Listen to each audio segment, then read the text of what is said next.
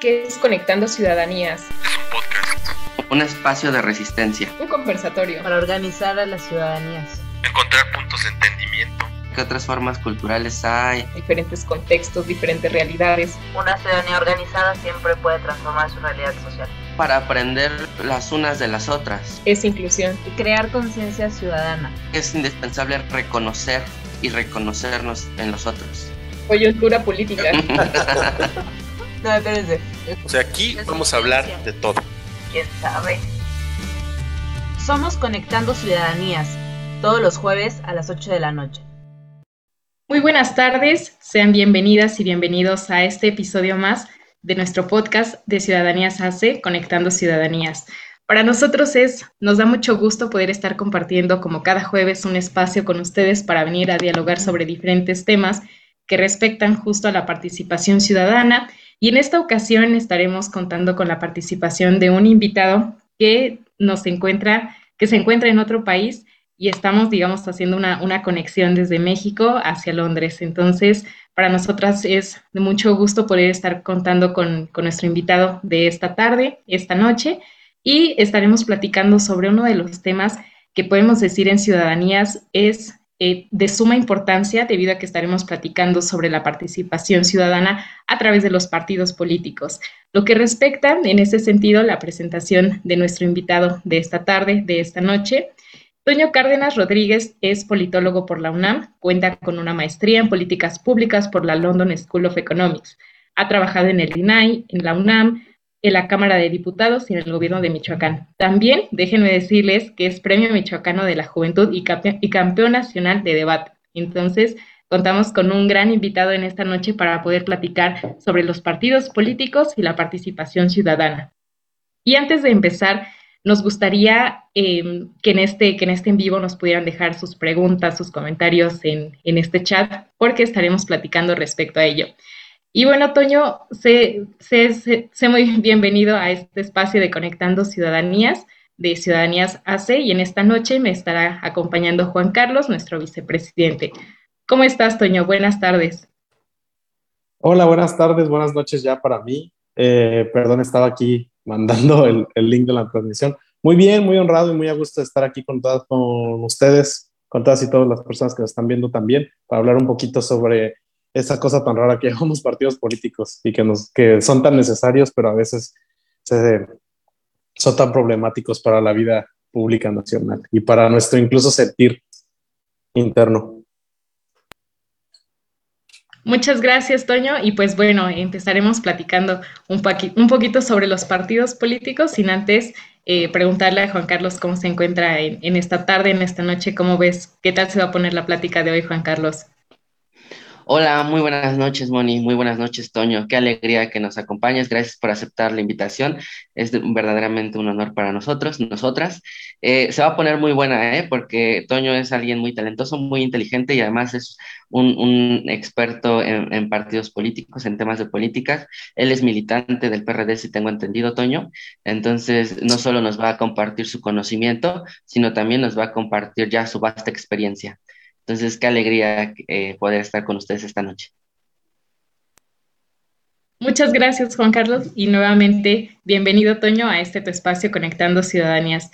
Y bueno, pues digamos como para empezar a, trazar un poquito hacia dónde estaremos platicando en, en, este momento, en este Conectando Ciudadanías, me gustaría preguntarte en principio para ti qué significan los partidos políticos y cómo esto se vincula de una manera directa a través de la participación ciudadana.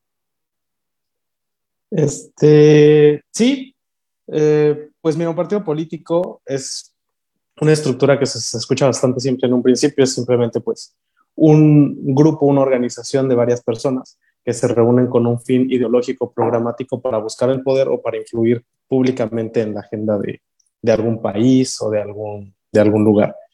Muchas veces en México nos vamos como con la finta de que un de que partido político es nada más PRI, PAN, PRD, Morena y, los que tienen registro. O sea, es importante entender que esos son partidos políticos con registro ante la autoridad electoral, pero un partido político pueden ser muchísimas cosas. O sea, yo he sido muy enfático en decir que incluso cuando un candidato independiente se postula como candidato independiente, realmente lo que hace es un micropartido político, porque junta a varias personas, establece un programa, establece una ideología, metas que quiere tener y un mecanismo de, pues, de influir en la agenda pública o de alcanzar el poder.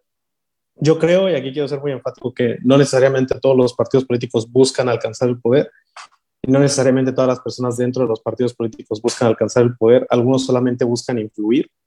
Y en México y en todo el mundo, no es que digan, pues yo quiero llegar a la presidencia, quiero llegar a ocupar tantos cargos de representación algo así, sino que simplemente quieren establecer ciertos puntos en la agenda pública que consideran necesarios de discutir. Y sobre la participación ciudadana, creo que ahí estamos en un problema como, como un poquito más fuerte, porque los partidos políticos son espacios de participación ciudadana en sí. Yo no creo en esta diferencia entre los políticos y los ciudadanos. Yo creo que los, los políticos, a final de cuentas, también son ciudadanía. Y el gran problema es cómo estableces una estructura o cómo los partidos políticos pueden cambiar la estructura que tienen para que no sean percibidos de esta manera tan alienante como que los vemos ahorita, como pues pues son estas personas que nada más o agitan banderas o están viendo nada más por sus intereses o nada más están buscando ciertos cargos, sino que sean estructuras que sean llamativas para la sociedad en general y que de esta manera recuperen el sentido que les da origen, que es, como decía, un grupo de personas que están buscando cambiar algo en la agenda pública. Eso creo que somos todas las personas a las que nos gusta la política, a las que nos gusta el público. Y yo incluso me atrevo a decir, y aquí Juan Carlos lo sabe porque nos enseñaron así en la facultad, en la 3DSH, Facultad de Ciencias Políticas de la UNAM, que pues prácticamente todo el mundo hace política, todo el tiempo. Mm, entonces, esa corta respuesta de que es un partido político. Gracias, Toño. Y creo que tocas un, un, punto que en lo personal me llama como bastante la atención, ¿no? Al menos los, los, partidos políticos, digamos, como ya en, en, el ejercicio mismo y en la participación ciudadana puede entenderse de una manera, como lo dices, ¿no? Muy viciada, que solamente buscan como la acumulación de, de poder. Sin embargo, eh, creo que esta es como otra manera más como de, del participar ciudadano, ¿no? Porque no solamente es como dejar que estos ejercicios o estas estructuras se llenen como eh, sí, digamos, como persiguen a lo mejor alguna ideología, ciertos valores o como lo mencionas, ¿no? Posicionan ciertos temas dentro de las agendas públicas. Sin embargo, es otro, otro proceder de la participación ciudadana. ¿Y cómo vas viendo, Juan Carlos? Em, vas, digamos, recordando tus clases de, la UNAM respecto a esto que está comentando Toño sobre los partidos políticos y, el hacer política. Sí, de hecho, eh, en, su primera intervención, en el saludo, eh, me hizo recordar a Waldenberg, porque eh, el profesor nos decía dos cosas, bueno, muchas cosas, pero dos cosas que me hizo recordar Toño, ¿no? La primera es que sin partidos políticos no hay democracia. Entonces los partidos políticos son como indispensables en una vida democrática, pero por lo menos en México actualmente eh, son todo un problema, ¿no? Ya estaremos diciendo o, o intentaré decir por qué. Y la otra es algo que quizá también toquemos ya rumbo al final, que es el tema de, la confianza. Lo que nos decía el profesor es que la confianza se construye a micras, pero se destruye a millas, ¿no? Y eso es una tarea que tenemos que empezar, pues, a, poner atención y a trabajar en ella, porque si revisamos encuestas como el Latino Barómetro, veremos, por ejemplo, cómo están muy mal evaluados eh, instituciones como los partidos políticos, ¿no? Cómo la ciudadanía o las ciudadanías tienen muy poca confianza en, en, ellos. Pero a ver, déjenme eh, pasarle el, el, balón a Toño, porque él en junio de este año, junio, julio, no me acuerdo, en Animal Político, él escribió un texto que se llamaba algo así como México atrapado entre las élites, ¿no? Una, una cosa así. Y, y, si entendí bien, Toño, la, la tesis de ese, de ese, texto que escribiste es que con el, con, con, la, con el arribo a la presidencia eh, de Andrés Manuel López y todo el, voy a decirlo así, el aparente proyecto que, que uno pensaba que traía consigo, eh, se empezó a especular en no pocos lugares y no pocas personas que iba a haber una especie de renovación en la vida pública, ¿no? Es decir, dentro de los partidos políticos quizás iban a empezar a impulsar nuevos liderazgos lo cual no fue así, ¿no? Del otro lado, la oposición pues tendría que hacer lo mismo si no quería verse, este, pues vapuleada nuevamente como se vio en 2018. Eso no pasó y, lo que tú sostienes es que mm, ahora los, los partidos, por lo menos la dirigencia nacional de los partidos políticos, no puede hacer nada en, en las estructuras locales, en, en, el ámbito local, porque un partido político lo que busca es no, ya no digamos ganar las elecciones, sino ser relativamente competitivos. Y en el ámbito local, quienes son competitivos son, por ejemplo, los liderazgos de, de ese lugar o los caciques, ¿no?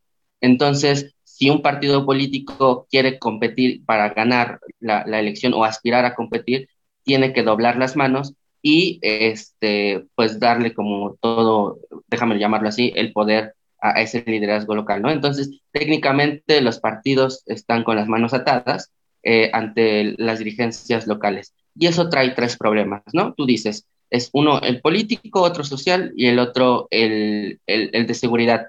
Si quieres, eh, puedes, por favor, eh, hacer énfasis en esos tres problemas y abundar en lo que sea, porque creo que esa es una parte importante en la que a mí me, quería, me, me gustaría entrar, toda vez que creo que puede ilustrar de buena manera lo difícil que es para la ciudadanía que no tiene, no sé, no es de familia política o de familia, no sé, con capital económico, y participar de, al interior de un partido, ¿no?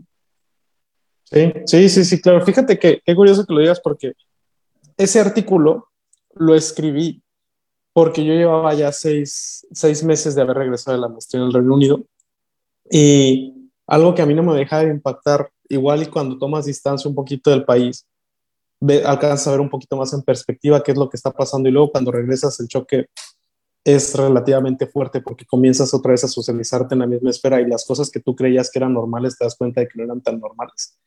Y y algo que a mí me llamaba mucho la atención era esto de, pues es que yo sigo escuchando los mismos nombres. O sea, literal, pónganse a ver videos de los cuartos de guerra de las elecciones del 2006 y lo que ustedes van a ver es sentado en la mesa a Andrés, al presidente, a, Noroña a su, a su derecha, a Jesús Zambrano a la izquierda, a Laida Sansores también por ahí atrás, a, a Marcelo, a todos ellos, o sea, los mismos. Y luego del otro lado era igual, o sea, seguía viendo a Beatriz Paredes, estaba viendo a Santiago Krill, a todas esas personas, y yo decía, bueno, estas personas son las que llevan la élite que lleva gobernando México desde que yo estoy en la primaria y vengo regresando de la maestría y sigo, y sigo sacando los periódicos y las notas siguen siendo que AMLO esto, que Brad esto, que Santiago Krill esto, que Beatriz Paredes esto, que tal. Y digo, pues qué queda, ¿no? O sea, realmente cómo sucede. Y yo recuerdo mucho que en 2018, después de que, porque el impacto fue muy, muy fuerte para todas las personas que pertenecemos a los partidos políticos tradicionales, por así decirlo. Y yo recuerdo una reunión de, de amigos del partido del PRD, que ya por cierto ninguno de los que estaban en esa reunión estaba, a, a excepción de mí, ya, están, ya no están en el PRD. Hubo una persona que dijo, es que Andrés dinamitó el sistema de partidos y en ese momento todos dijimos, pues sí es cierto, o sea, ¿qué va a pasar? Va a haber unos nuevos, van a tener que renovarse liderazgos. Esto también puede ser una ventana de oportunidad para nosotros porque, pues, perdón, pero yo no estoy quemado. O sea, yo no tengo escándalos de corrupción. Yo no tengo, no sé, no aprobé leyes que iban en contra de mi ideología, nada, nada, nada. Entonces puede igual ser una ventana de oportunidad que tomen para decir hay que renovarnos. Pero lejos de eso, pasó lo contrario, completamente lo contrario. Las dirigencias de los partidos, incluido el mío, decidieron cerrarse más y apostarle justo a lo que digo en el artículo, que es apostarle a los liderazgos locales, que son las personas que mueven votos de manera clientelar. Y hay que decirlo así, tal claro, tal cual. La persona que tú designas como candidato de diputado, de alcalde, de gobernador, actualmente de los dos frentes, oposición y gobierno, es quién me consigue más votos de ya, de rápido, de rápido.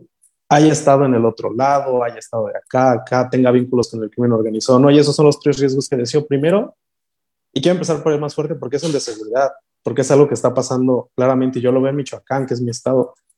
Si la motivación de, los, de, de las dirigencias de los partidos es quién me, consigue, quién me consigue votos rápidos, pues muchas veces esos votos se consiguen a través de alianzas con el narco.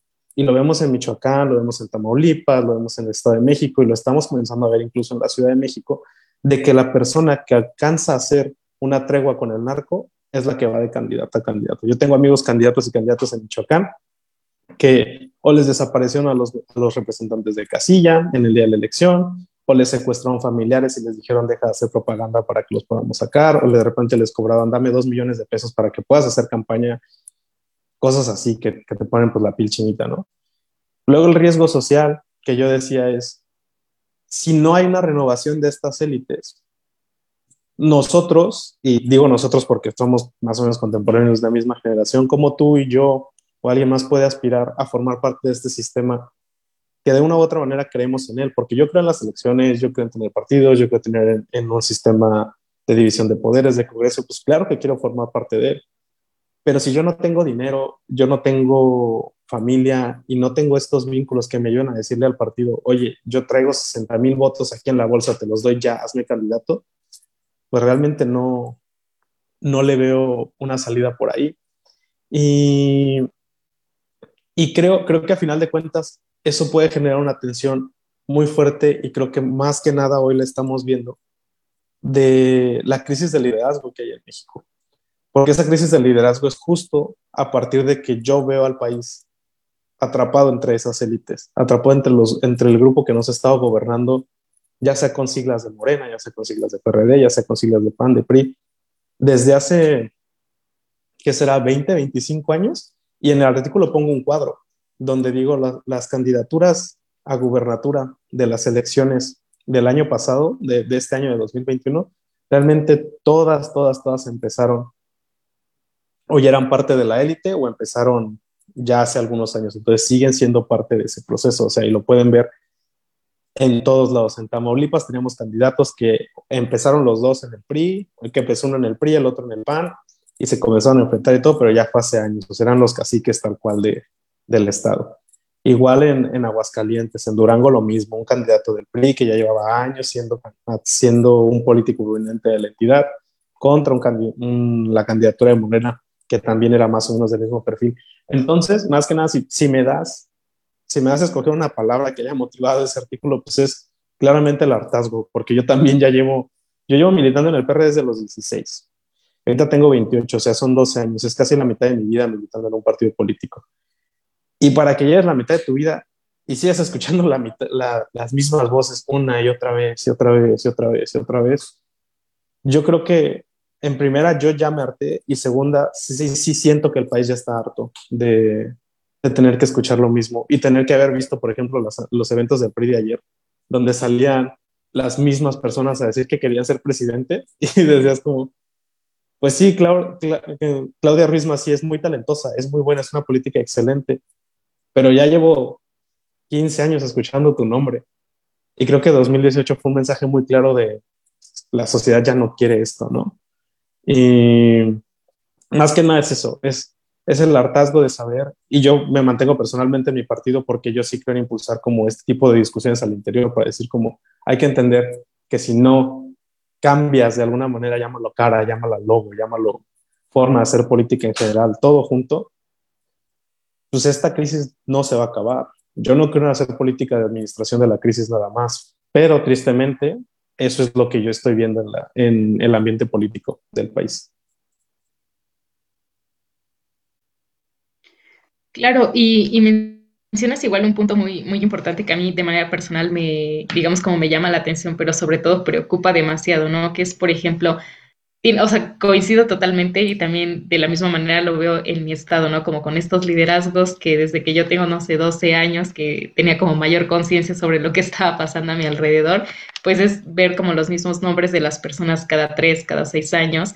Y, ese sentido muchas veces como en los comentarios locales, ¿no? Ya sea como de familia o, o con, tu, con tus vecinos, de no, pues esta persona ya se postuló, pero ahora va por el partido, ahora va por el otro. Y son los mismos, sea, todos los años son los mismos. Entonces creo que también podemos identificar como, como a través como de esta pequeña opinión pública que surge como en un pequeño contexto, pues este hartazgo, ¿no? Ahora si lo pasamos como a un nivel nacional y respecto a esta comparativa y perspectiva que tú nos brindas, pues es darnos cuenta, ¿no? O sea, creo que a pesar como de la crisis tanto de partidos que hay y la crisis de liderazgo que señalas, está esta otra parte que, que preocupa demasiado y que se empieza a normalizar, que son las cuestiones de seguridad.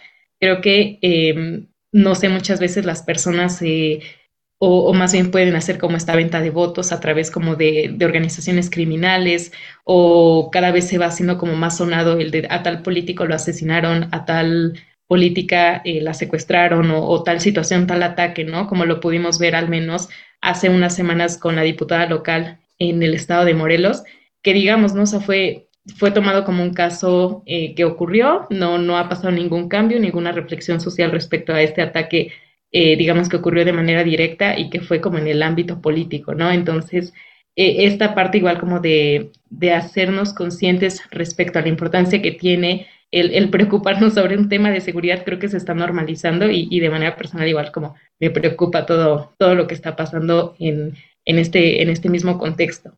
Pero, pero ¿cómo vas viendo, Juan Carlos, con, con, esto, con estas perspectivas que tú nos, también nos, nos decías respecto a los partidos políticos, en la participación que hay, el hartazgo. Comparto esa preocupación y ese, en mi caso es más desencanto. Por supuesto también estoy harto, pero estoy más desencantado. Déjenme ponerlo así. Eh, creo que actualmente, y quizá con Morena es mi percepción, tal vez esté equivocado, pero yo recuerdo dos, dos versos que a mí se me hacen eh, como terribles de Bertolt Brecht en su elogio al partido que él decía, el, eh, el individuo tiene dos ojos, pero el partido tiene mil ojos.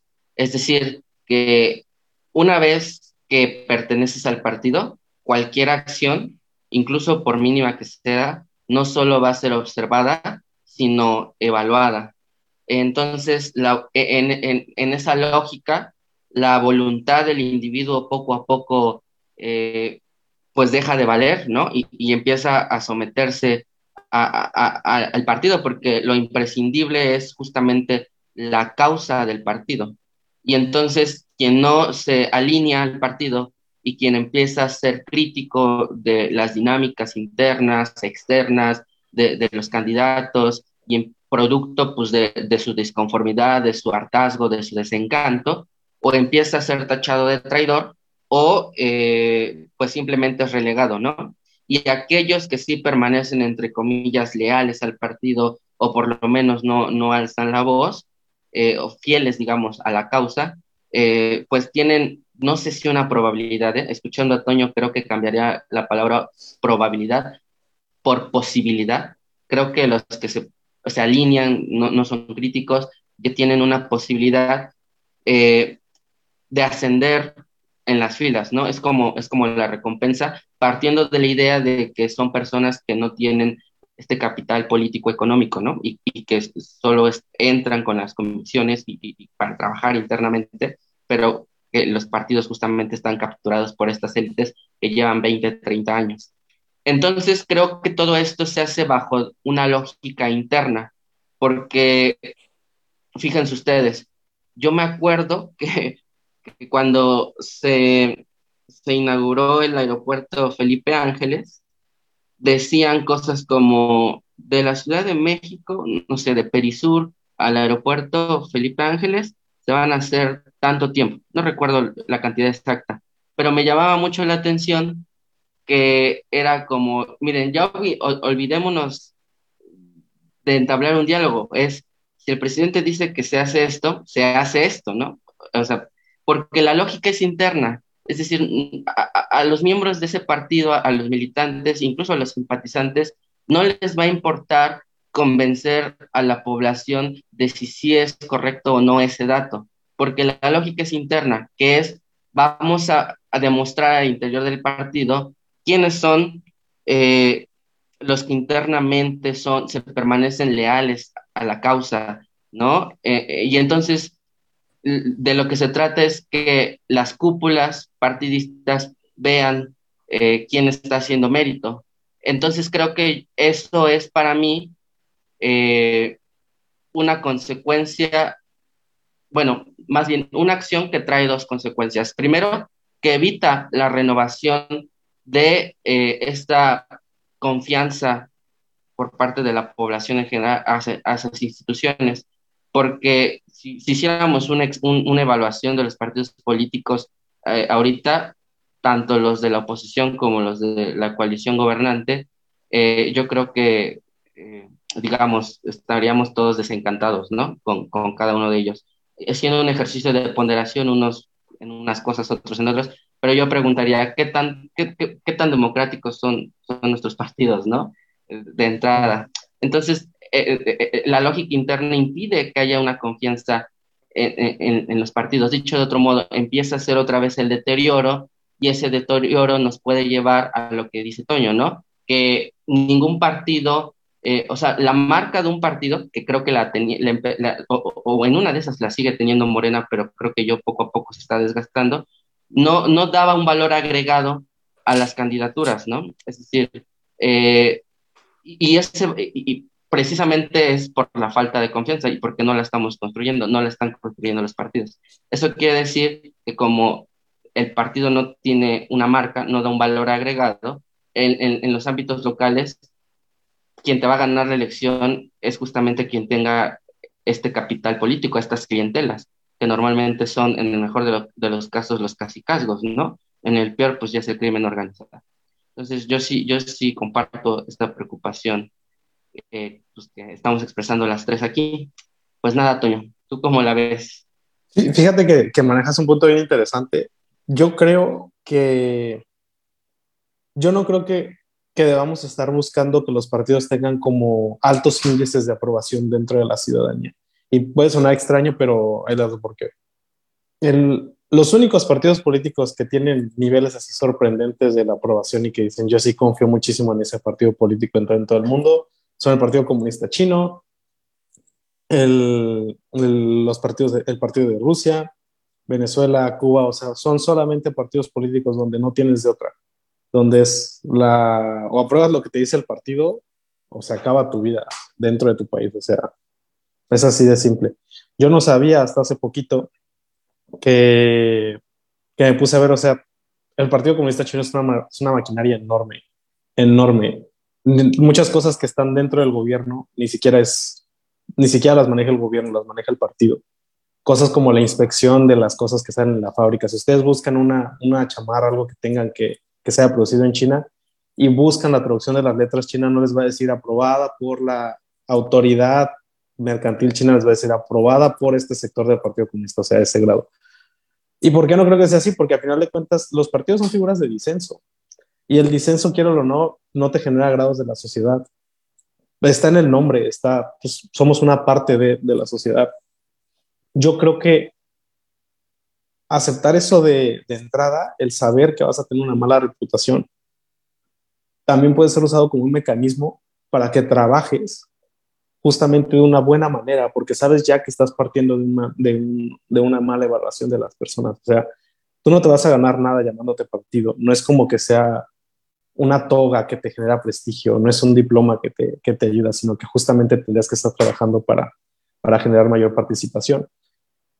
Y de eso también escribí un poquito hace, creo que ya como un año, año y medio, donde hablaba que yo creo que una de las cosas que más nos pesan es que como nosotros entendemos a los partidos es con estructuras que son prácticamente de hace 60, 70 años. O sea, ¿ustedes qué ven ahorita en un partido?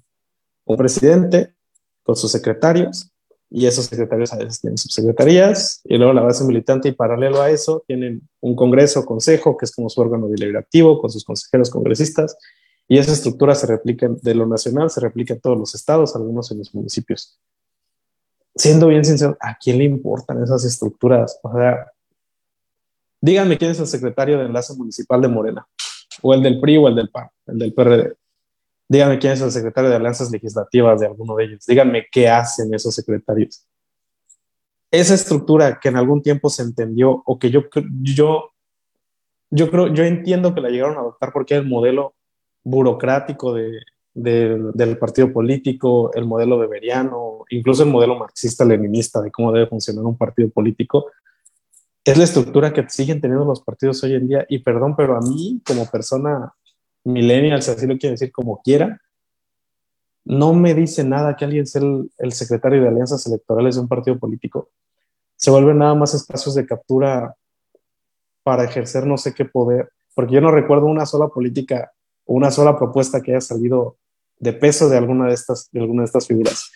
Yo lo que propuse en ese entonces, y me gustaría saber ustedes también qué opinan, sería partidos con estructuras más abiertas, que se olvidaran de esas cosas de presidente, secretario, subsecretario, directores y el instituto este y este de acá, porque realmente no hacen nada, es que más bien se abogaran como a generar ejes de trabajo temáticos. O sea, yo en ese momento lo propuse al interior del PRD y dije, olvidémonos de las secretarías, tengamos el presidente o la presidenta nacional, si quieren una secretaria o como segundo al mardo, secretaría general, y gabinetes de trabajo, que fueran más bien el grupo de trabajo por la despenalización del aborto, el grupo de trabajo por los derechos del medio ambiente, el grupo de trabajo por, por los derechos de la diversidad sexual, que es la agenda del partido, ¿no? Y a partir de ahí ya vas generando estos grupos que estén integrados por militantes destacados, activistas, legisladores que estén dentro de las comisiones que, que justo tienen poder de decisión para hacer algo al respecto, em, académicos y personas de la sociedad civil que, igual y puede estar más, más llamada la atención. ¿Qué les llama más la atención? Que te digas, vente acá que conozcas al secretario de enlace territorial del PRD en, no sé, en mi estado de Michoacán o no sé, de, del PRI en, Durango o en Aguascalientes, o que te digan vente al grupo de trabajo por la despenalización del uso educativo, de, del uso lúdico de la marihuana. Ahí yo siento que sería una manera de, de salir de este impasse de, de que un, porque uno ve, ve, al partido y a mí me pasaba, y tú, tú viste cómo, cómo me pasaba en la facultad, Juan Carlos, de que le decía alguien, vente al partido y decían, ah, el partido, vale. Pero ya que después decías, oye, pero la despenalización del aborto, matrimonio igualitario, uso lúdico de la marihuana, desmilitarización, todas las causas que sí importan, decían, es que sí me gustan, pero no me gusta tu partido. Y lo entiendo, lo comprendo. A veces a mí también me harta mi partido y digo como, güey, ya lo quiero sacudir, hacerle como, ya, por favor. Pero sí siento que, que esta sacudida tiene que venir acompañada como de una propuesta de cómo hacer las cosas, de, de una alternativa, porque nada sería decir, serviría decir de, pues ya, nos olvidamos y nos vamos y, y, lo que sea, porque los espacios siempre se van a ocupar. Y sobre todo creo que me, me ganaste como un poquito la, la pregunta, me diste la respuesta, porque en esta parte, ¿no? Como en la propuesta del ahora qué va a pasar con identificando esta crisis que existe, que digamos es un tanto estructural y que esta misma estructura pues ya se encuentra obsoleta, viciada, pues cuál sería como tu, los puntos, ¿no? Y creo que esto que nos propones, o, o más bien en el entendido de, de, que creo que también implica como una cierta transformación, un cierto repensar sobre las diferentes cosas de manera interna, ¿no? Porque a lo mejor y son como nuevos partidos que digamos cada, cada periodo electoral no se pierden su registro, surgen nuevos y que digamos, ¿no? Estos nuevos o de nueva creación pues se van sosteniendo bajo los mismos aprendizajes de estas estructuras diseñadas, ¿no? Y que como tú lo señalas, ¿no? A pesar o más bien yo percibiría que aunque existan nuevos partidos que, que estén en reciente cre creación o, o, digamos como conformándose, se siguen basando en estas mismas estructuras, pero creo que lo que tú señalas sobre esta conformación de propuestas o por ejemplo que, que señalas, ¿no? Así como quién sería el secretario de, de tal tema o, o, de tal coordinación y creo que muchas veces es solamente por, por ocupar un lugar, por tener como una división de, de, tareas o incluso, pero que esto en la realidad pues es como un poco obsoleto. Entonces, eh, creo que también esta propuesta que tú estás señalando va acompañado como el, y ahora que sigue para, para los partidos políticos, porque podemos entender que eh, surgen nuevos, ahorita hay como un partido que se puede denominar como hegemónico, que alguien desplazó a otro partido que estuvo durante muchos años en el poder y que este mismo, digamos, se sigue cimentando bajo los, los mismos perfiles, a lo mejor los mismos liderazgos y por mismas estructuras. Entonces, quisiera preguntarte como cuál es, eh, digamos, como esa perspectiva que tú tienes respecto, no sé, no decirlo como futuro, sino como, como esta eh, alcance que pudieran tener o esta, digamos, como evolución misma, teniendo como, como de frente tanto el hartazgo que tú señalas sobre la participación ciudadana desde partido político y sobre el teniendo como referente esta estructura que les acompaña y que digamos está como decayendo cada vez. Fíjate que es bien interesante que lo, que lo señales, porque, a ver, de un, de un lado, yo creo que está esto que, que, yo les decía de, tú como partido, ¿qué puedes hacer? Tú, tú, tú. Yo en mi caso PRD, en el caso de otros PRI, PAN, PRI, PAN, Morena, lo que ellos quieran hacer. Yo sí creo que un paso en la dirección correcta sería primero una renovación en serio de los liderazgos que hay dentro de la, de la organización, esto es, que ya no sean las mismas caras que llevamos, como te digo, 20, 15 años viéndolos. En el caso del PRD, yo no recuerdo un PRD sin los liderazgos que, que lo siguen manejando ahorita, o sea, son 33 años donde no hemos podido y hemos tenido una eficiencia muy fuerte para hacer una rotación de, de liderazgos eficiente, que a final de cuentas es lo que te garantiza que tu institución pues siga viva después de que las personas se vuelven viejas, se cansan, se mueren, no sé, todo eso, ¿no? Yo lo que creo es que tú como partido internamente lo que puedes hacer es, es esta reconfiguración, cambiar perfiles, nuevas caras, nuevos rostros que no estén quemados y segundo, cambiar estructura para que ya no sea esta estructura burocrática, vertical, donde justo se incentiva más que nada lo que decía Juan Carlos, que es entre más me seas fiel, más te hago subir esta escalera si quitas la escalera, ya no hay incentivo para poder hacer estas cosas. ¿De qué te va a servir decir que sí a todo si no haces bien las cosas en tu grupo de trabajo, no? Si era tu única chamba lograr que se presentara por lo menos la iniciativa de despenalización del aborto en la mitad de, los estados de la República, por decirlo así, que nosotros juntáramos grupo de trabajo de despenalización del aborto y dijeron, nuestra meta es que a final del año en la mitad de los estados presentemos la iniciativa, ¿no? Eso ya será un avance. Pero la otra, y muy importante además, aquí Juan Carlos lo va a recordar porque tomamos clase con el doctor Waldenberg juntos, los partidos políticos no, son, no se determinan solos, sino que también los determina mucho el sistema electoral en el cual funcionan. Y yo creo que el sistema electoral mexicano está diseñado de manera muy mala para generar todos estos incentivos perversos que nos han llevado a la situación en la que estamos. Y lo digo con toda responsabilidad porque yo era asesor en la Cámara cuando aprobamos la reforma electoral que actualmente nos está rigiendo, la de 2015. Y yo recuerdo cuando estábamos discutiendo esa reforma electoral, primero, todas y todos los que las discutíamos sabíamos que era una reforma incompleta, que era una reforma apresurada, porque a una parte del Congreso le iba sacar la reforma electoral, porque a la otra parte del Congreso le iba sacar la reforma energética. Entonces ahí está un primer punto. Y segundo punto, creo que fue una reforma con muchísima soberbia de parte de las partes que formamos parte del Pacto por México, porque lo que hicimos fue cerrar el sistema de partidos.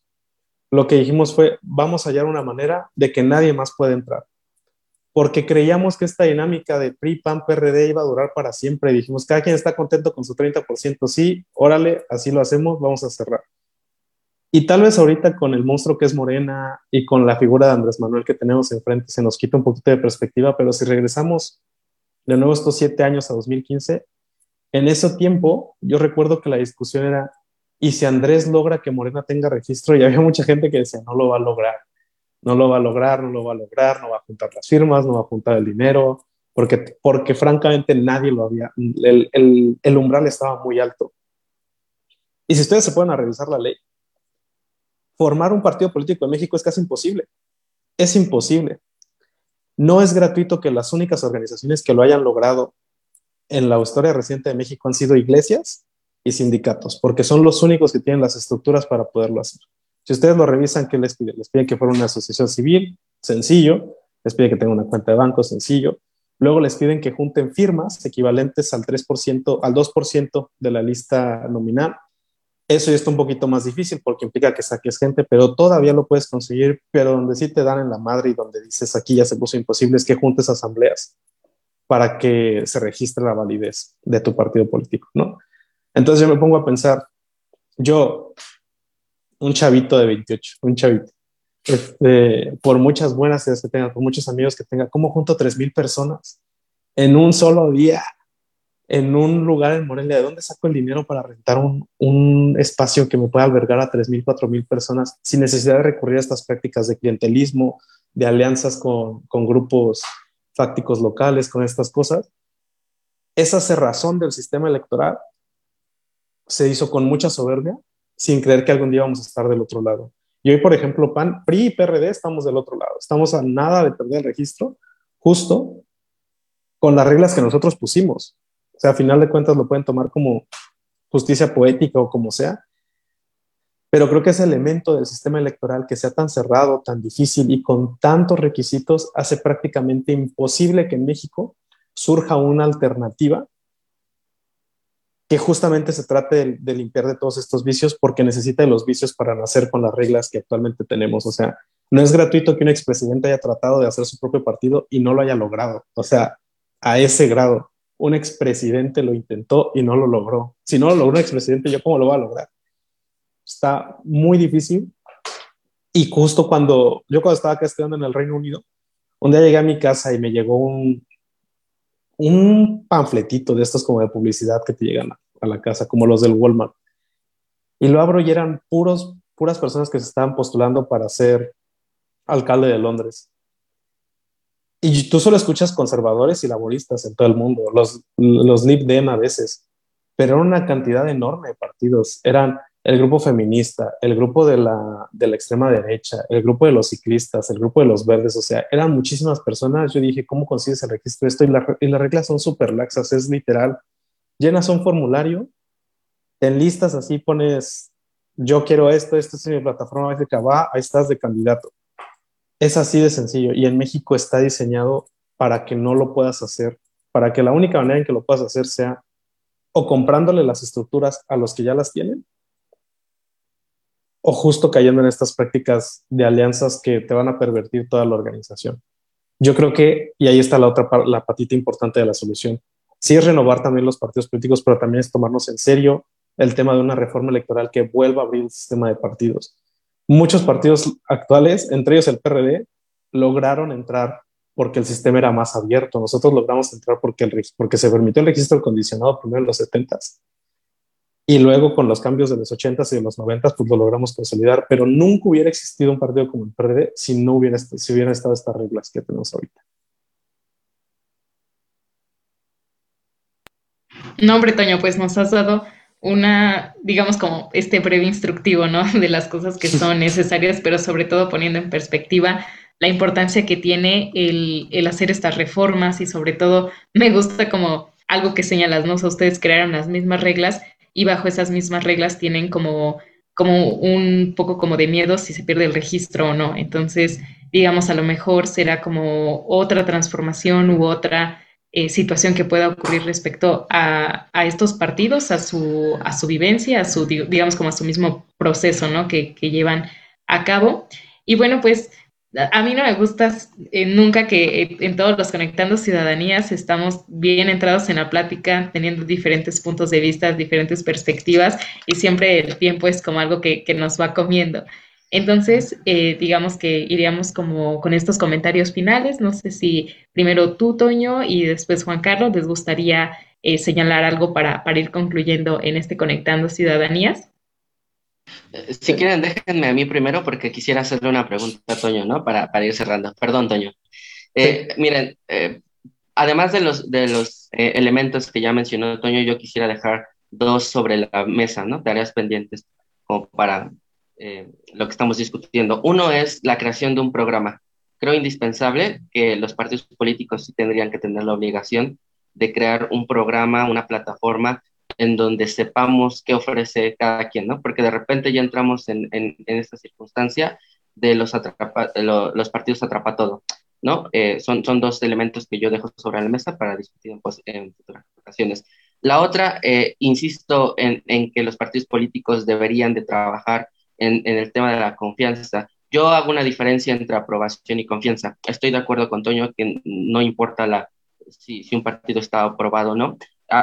creo que hay, hay cierta relación, pero por eso intento hacer eh, la, diferencia. Eh, coincido con Toño, ¿no? No importa si, si aprueban o no, pero sí, eh, digamos, importa la confianza entendida como esta práctica política dentro del sistema y dentro de, de, del margen de la ley. Es decir, que independientemente de que tú no estés de acuerdo con lo que ofrece incluso ningún partido, tengas la certeza como ciudadanía, como ciudadanías, que no van a hacer lo que hizo, por ejemplo, Morena, ¿no? Para ganar la, la, la mayoría este, absoluta calificada eh, eh, en la legislatura pasada, ¿no? Que, eh, digamos, eso es anticonstitucional, ¿no? Y entonces, yo creo que sí, los partidos tendrían o tendríamos que diseñar, ya no digamos candados, sino sanciones que garanticen que, que, digamos, que la ciudadanía, que las ciudadanías tengan la confianza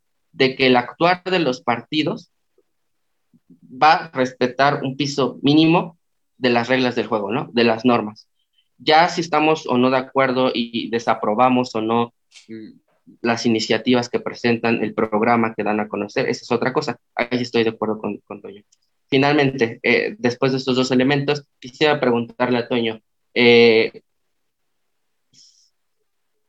¿qué, ¿qué, le dirías a, a, a, las y los jóvenes eh, que dicen, pues yo estoy muy entusiasmado, yo sí creo que otros mundos son posibles y me gustaría dar la pelea por un mejor México entrándole a la política, ¿no?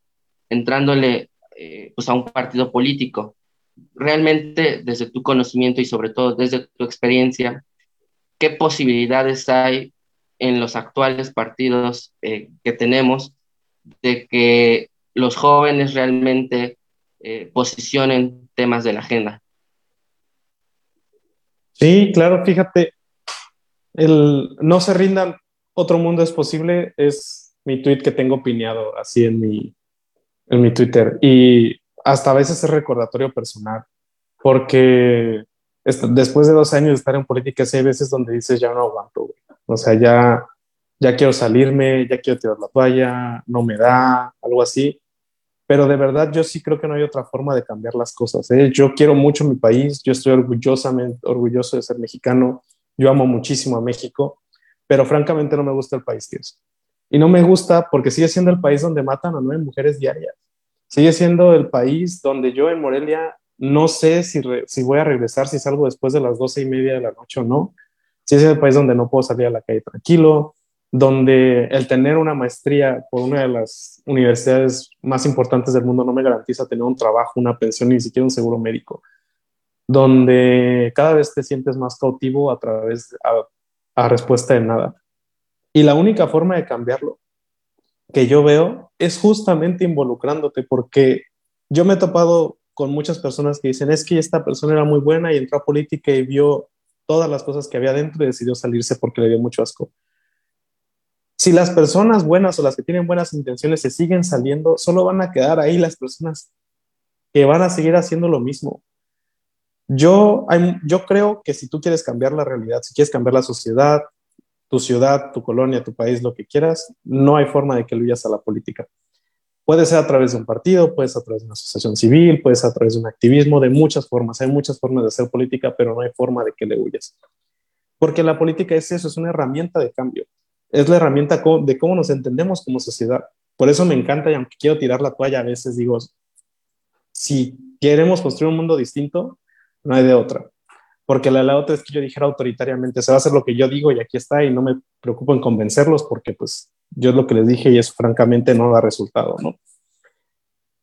Y yo creo que justo con ese ánimo es con el que tenemos que entrar a la militancia. Si ustedes se animan a participar dentro de los partidos políticos, tienen que entender que poco o mucho van a abonar a, ese, a esa meta que tienen de cambiar la sociedad si piensan en actuar de la misma manera dentro de la estructura que quieren cambiar. O sea, si tú entras a un partido nada más para aplaudirle a la persona que te metió, nada más para ir a levantar la mano a votar cuando te digan que sí, nada más para estar asistiendo a aplaudir a las reuniones a las que siempre te invitan, en ese sentido nunca vas a cumplir nada. Yo creo que uno tiene que entrar a la militancia pensando qué voy a aportar yo ahí y muchas veces lo mejor que puedes aportar es la crítica, es mantenerte sí convencido de los ideales que tienes, convencido del lugar en el que estás, pero también en saber que tiene muchas cosas todavía que mejorar. Yo me mantengo en el PRD por eso. En el PRD a mí ya no me pueden decir que es por ambición, por dinero, por espacio, por algo, o sea, nada, nada, nada, nada. Ya me, me, me resta más que digan que estoy en el PRD que, que lo que suma, ¿no? Y yo lo asumo porque es el partido en el que creo porque yo sí creo que no está chido que a las mujeres las estén discriminando y que las estén matando. Yo creo que no está chido que discriminen a alguien por la persona que decide ser o a quien, o a quien decide amar. Yo creo en un medio ambiente sano, en las cosas que cree la agenda del partido, ¿no? Pero no porque creo en la agenda del partido, siempre voy a estar aplaudiendo las decisiones que toma. Y es justo a partir de ahí que creo que si más personas nos unimos con ese ánimo, se puede lograr el cambio desde la pinchera que ustedes quieran. ¿eh? O sea, llámalo PAN, llámalo PRI, llámalo PRD, incluso llámalo Morena. Yo conozco muchísima gente muy talentosa dentro de los partidos del, del gobierno que justamente su talento no ayuda a crecer a su organización, porque no salen de esta dinámica del aplausómetro. Y creo que sí, hasta puede ser un pacto como hasta generacional, de decir, si nosotros nos unimos en contra de eso y apoyamos esta dinámica distinta, yo creo que sí hay una salida. Yo creo que un mundo mejor sí es posible. Gracias, Toño. Y cierras con una frase que, que digamos, desde la preparatoria de la, de la universidad se viene repitiendo de otro mundo es posible, otros mundos como caben en, en, el mundo, ¿no? Entonces, creo que estas, a pesar como de estar hablando de esta perspectiva que, que, tienes respecto a los partidos políticos, cuál es su contexto actual en México, estas crisis que nos has presentado, que nos describiste, pues nos dejan como pensar diferentes cosas y sobre todo ir aclarando como nuestro panorama respecto a lo que tenemos eh, de participación ciudadana en partidos políticos. Entonces, este ha sido como un Conectando Ciudadanías en el que me ha llamado bastante la, atención como todas estas perspectivas que nos das, los aportes que tienes desde tu experiencia en partido político, en tu experiencia, digamos, como esta, tener esta parte crítica, ¿no? Respecto a las cosas que pueden mejorar y sobre todo em, pensando un poco más como en los desafíos que, que deja, ¿no? Para, para México, porque a lo mejor en unos dos años más que, que nuevamente hay elecciones o incluso el año que viene que hay elecciones, en, en, algunos estados, pues nos deja como algunas miras sobre cómo se mueven los partidos políticos, eh, y bueno, será un panorama que a lo mejor nos, nos anticiparemos como un poquito a, a percibirlo, pero bueno, ¿no? en, en, en, constante movimiento está pues la política y, y todo México.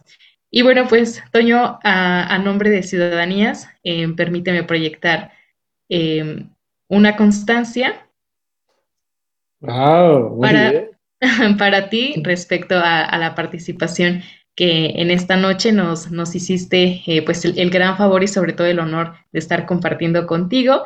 Y bueno, pues a nombre de Ciudadanías, Asociación Civil, emite la presente constancia a Toño Cárdenas Rodríguez por su participación como panelista en el conversatorio Conectando Ciudadanías durante la sesión titulada Partidos Políticos y Participación Ciudadana, llevada a cabo el día 20 de octubre de 2022. Firma Danitza Morales Gómez, coordinadora del evento y presidenta de Ciudadanías, al igual que Juan Carlos Baños Sánchez, vicepresidente de Ciudadanía SACE. Y bueno, Toño, para, para nosotras fue un, un, honor nuevamente decirte compartir este espacio contigo desde otro país, desde un lugar eh, fuera de México. Ha sido todo, toda una experiencia muy, muy bonita, esperando que en esta, en esta etapa en la que tú te encuentras eh, todo vaya saliendo muy bien y esta no sea la única ocasión en la que podamos seguir compartiendo espacio contigo. Y bueno, pues de igual manera agradecer a, Juan Carlos, quien estuvo en esta, en esta noche en este Conectando Ciudadanías. Y bueno, pues nuevamente, Toño, agradecerte y a nombre de Ciudadanías AC te emitimos la presente constancia y sobre todo nuestro reconocimiento a ti por estar compartiendo con nosotras en, en este Conectando Ciudadanías, como todos los jueves. Y pues nuevamente, muchas gracias y que tengan una buena noche. No, gracias a ti, Mónica.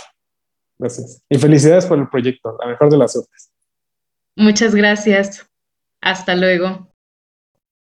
¿Qué es Conectando Ciudadanías? Es un podcast. Un espacio de resistencia. Un conversatorio. Para organizar a las ciudadanías. Encontrar puntos de entendimiento. ¿Qué otras formas culturales hay? Diferentes contextos, diferentes realidades. Una ciudadanía organizada siempre puede transformar su realidad social para aprender las unas de las otras. Es inclusión. Y crear conciencia ciudadana. Es indispensable reconocer y reconocernos en los otros.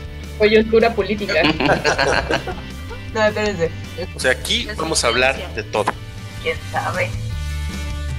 Somos Conectando Ciudadanías, todos los jueves a las 8 de la noche.